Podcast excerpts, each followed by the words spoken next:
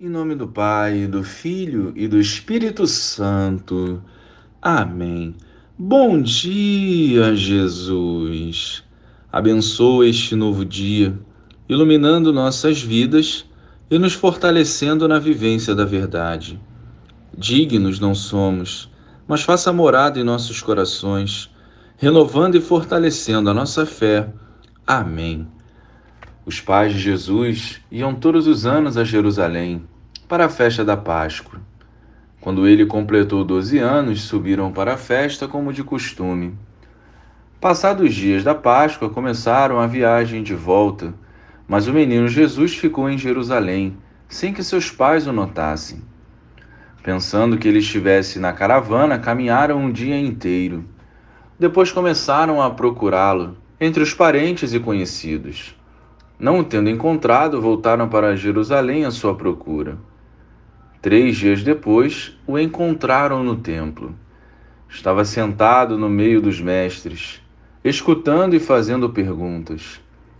Todos os que ouviam o menino estavam maravilhados com sua inteligência e suas respostas.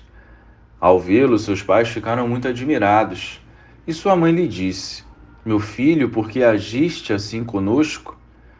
Olha que teu pai e eu estávamos angustiados à tua procura.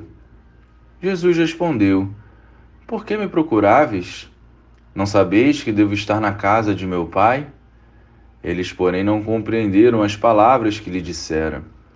Jesus desceu então com seus pais para Nazaré e era-lhes obediente. Sua mãe, porém, conservava no coração todas estas coisas. Louvado seja o nosso Senhor Jesus Cristo para sempre seja louvado. Hoje a Igreja celebra o Imaculado Coração de Maria. O segredo de Maria era que tudo ela guardava no coração.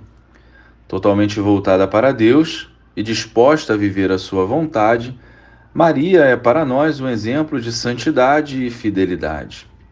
Seu Imaculado Coração é um refúgio seguro para os seus filhos, especialmente na batalha contra o mal. O caminho para Jerusalém é a imagem da caminhada de fé vivida por Maria no seu coração. Hoje o Senhor nos convida a trilhar esse caminho com obediência, confiança e coragem. Neste dia especial, devemos recorrer à intercessão de Maria, para que vivamos plenamente a vontade de Deus e sendo canal da sua graça por onde andarmos. Não importa o local nem a nossa idade. Hoje, nós devemos corresponder ao chamado do Senhor, esvaziando-se de si e anunciando a boa nova do reino, lançando sementes de vida eterna. Glória ao Pai, ao Filho e ao Espírito Santo, como era no princípio, agora e sempre. Amém.